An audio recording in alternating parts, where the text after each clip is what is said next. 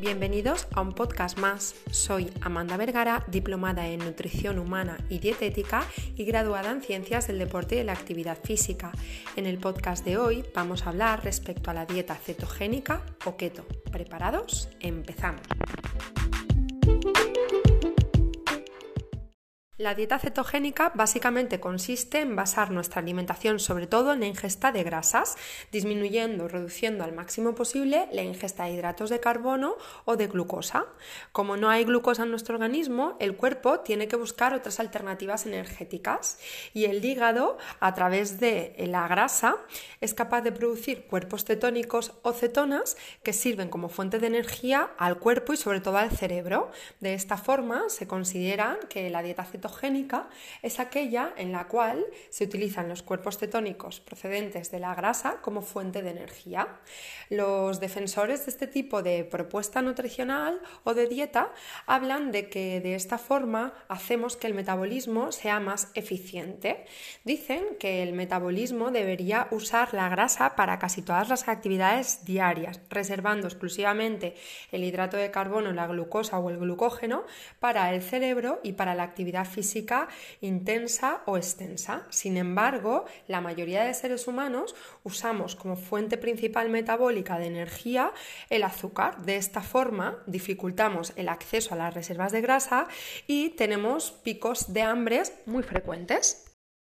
Existe una dieta cetogénica estándar y a partir de ella existen otras variantes posibles, pero la más básica y estudiada es la DCE, la dieta cetogénica estándar, que consiste en disminuir los hidratos de carbono, moderar el consumo de proteínas y aumentar el consumo de grasas. De esta forma se habla de que en este tipo de propuestas nutricionales eh, del 100% de la energía que necesitamos, entre un 70 y un 75% provendría de la grasa, alrededor de un 20% de la proteína y entre un 5 y un 10% del hidrato de carbono. De esta forma, en una dieta base de 2.000 kilocalorías, 1.500 kilocalorías provendrían de la grasa o 167 gramos de grasas. 400 eh, kilocalorías provendrían de la proteína o alrededor de 100 gramos de proteína y solo 100 kilocalorías provendrían de los hidratos de carbono, que vienen a ser alrededor de unos 25 gramos de hidratos de carbono.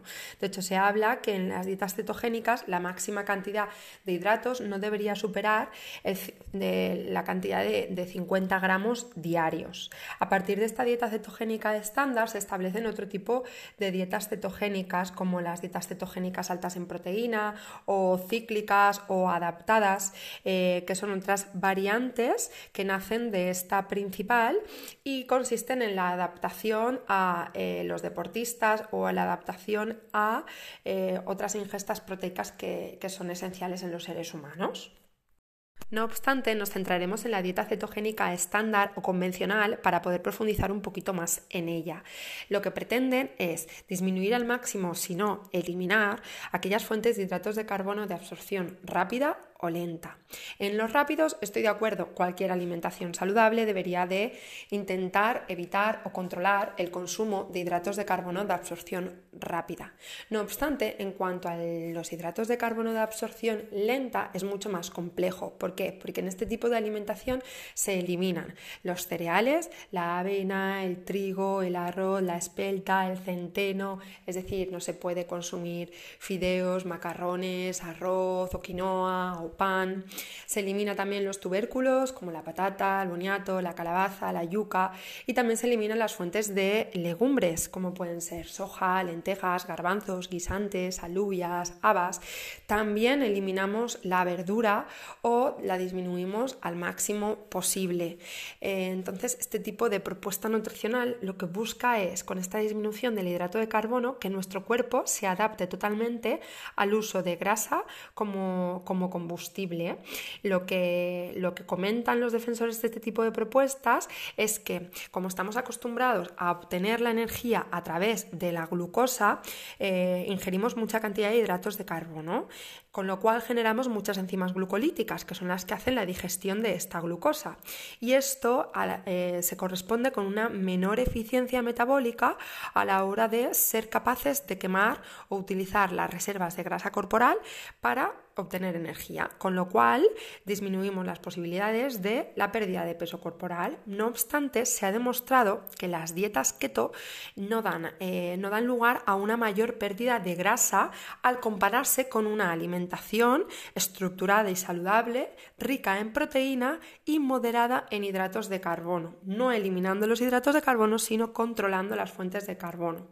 En conclusión es lo de siempre, ¿no? Proteínas más déficit energético, pérdida de grasa. No obstante, la principal razón por la cual sí que es cierto que cuando empezamos este tipo de dietas perdemos mucho peso es porque perdemos mucha agua. Es decir, la glucosa se almacena en el hígado y en el músculo en forma de glucógeno, el cual para almacenarse arrastra una gran cantidad de agua al interior de la célula. Al no consumir hidrato de carbono, se usa el, el hidrato de carbono que tenemos almacenado, es decir, el glucógeno hepático y muscular. Y con ello también se elimina el agua eh, que se ha almacenado con este glucógeno. Esto hace que las primeras semanas de estar haciendo este tipo de propuesta nutricional o de dieta perdamos mucho peso, pero realmente no es un peso real de grasa, sino más bien de grasa, pero también de agua corporal de hecho, debido a esta pérdida de agua corporal procedente del almacenamiento de glucógeno, eh, sucede alguno de los efectos no deseados cuando empezamos este tipo de, dieta, como pueden ser el que miccionamos más, orinamos más, y esto hace que si no incluimos suficiente cantidad de agua en nuestra alimentación esos días, nos sintamos más deshidratados. También eh, nos podemos sentir con fatiga y mareos los primeros días. No todo el mundo lo siente así, pero hay gente que sí. Eh, y esto es debido a la pérdida de sales minerales como son el sodio, el potasio y el magnesio mediante el aumento de orina, mediante el aumento de las veces que mencionamos en nuestro día a día. También se ha visto una disminución del rendimiento deportivo en los primeros días en algunos deportistas cuando experimentan con este tipo de propuesta nutricional. De ahí que haya surgido la dieta cetogénica adaptativa para los deportistas, que eh, es igual que la dieta cetogénica estándar, con la única diferencia que los días que hay entrenamiento se, hidratos de, se añaden hidratos de carbono. Eh, pero lejos de tener todo o, muchos efectos eh, posibles negativos, también los defensores hablan de, aquellos efectos beneficiosos para nosotros, ¿no?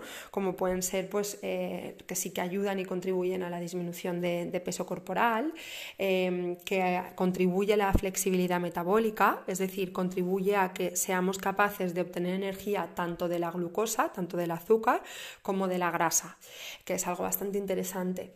Eh, también que funciona como una terapia de choque para aquellas personas que tienen eh, una resistencia a la insulina y les cuesta perder más peso. Puede esto incidir, ayudarles que sea el empujoncito para, para que consigan perder más peso corporal.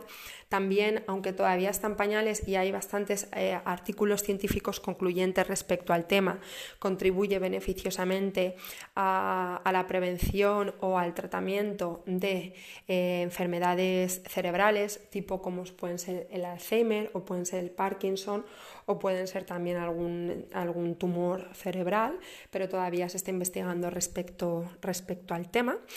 Y en general, pues depende de con quién te encuentres y con quién hables, eh, vas a ver que hay muchos defensores o muchos detractores de este tipo de, dieta. A mi modo de verlo, no lo aconsejaría como una dieta habitual debido a lo restrictiva que es y a que no tiene ningún sentido mantenerla a largo plazo porque no sería saludable para ti vivir sin eh, verdura o sin fruta o sin tubérculos o sin cereales o sin legumbres por todo aquello que te aporta vitaminas, minerales, eh, fibra, agua, eh, saciedad, buena, buena energía, buenas sensaciones, no limitaciones en tu alimentación. Entonces, para mí, este tipo de alimentación extendida a largo plazo no sería un tipo de alimentación saludable a, seguir que te recomendaría a ti, a mí, ni a, ni ninguna persona que busque tener una buena relación con la comida.